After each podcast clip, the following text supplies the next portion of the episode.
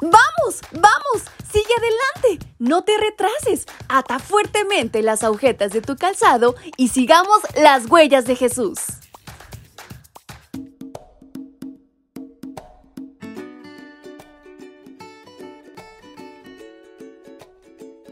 Muy buenos días chicos y chicas, ¿cómo están? Es un enorme placer para mí poder estar nuevamente con ustedes en este su devocional para menores y adolescentes.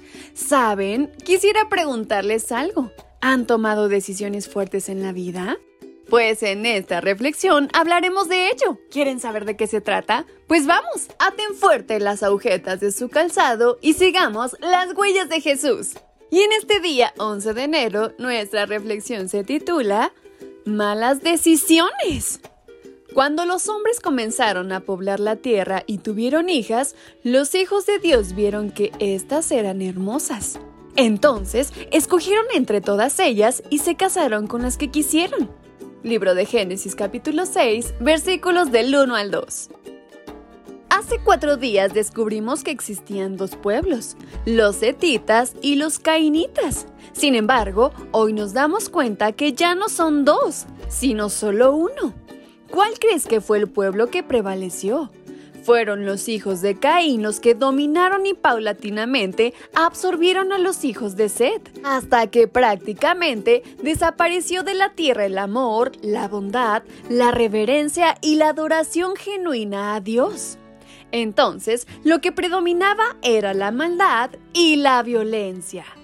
¿Sabes por qué el mundo llegó a esta deplorable situación? Lo que sucedió fue que los hijos de Sed empezaron a amistar, después a noviar y finalmente a casarse con las jóvenes que eran descendientes de Caín y viceversa. Esas nuevas familias que se establecieron adoptaron las costumbres de Caín y su linaje. Por lo tanto, desconocieron las prácticas y creencias de Sed. Ese triste momento de la historia de la humanidad tuvo consecuencias terribles, pues el desenlace fue el diluvio y como resultado la destrucción de casi toda la humanidad.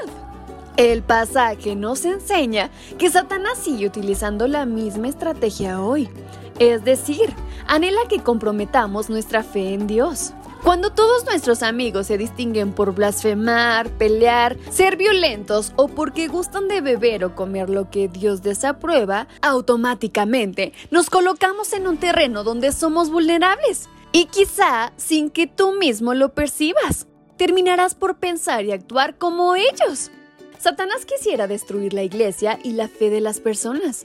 Para lograrlo, no necesita suscitar una persecución, ni leyes que afecten la libertad de conciencia.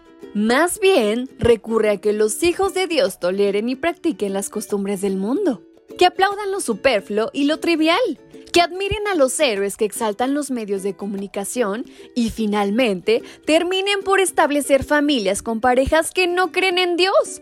Por fortuna, hubo una familia diferente y gracias a ella hoy estamos aquí.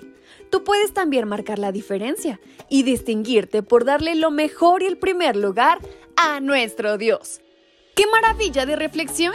¿Qué les parece si hoy tomamos la decisión de seguir a Dios ante cualquier situación o circunstancia en la que nos encontremos? Y esperando que sea así, su amiga Fabi se despide enviándoles un fuerte abrazo hasta donde quiera que se encuentren.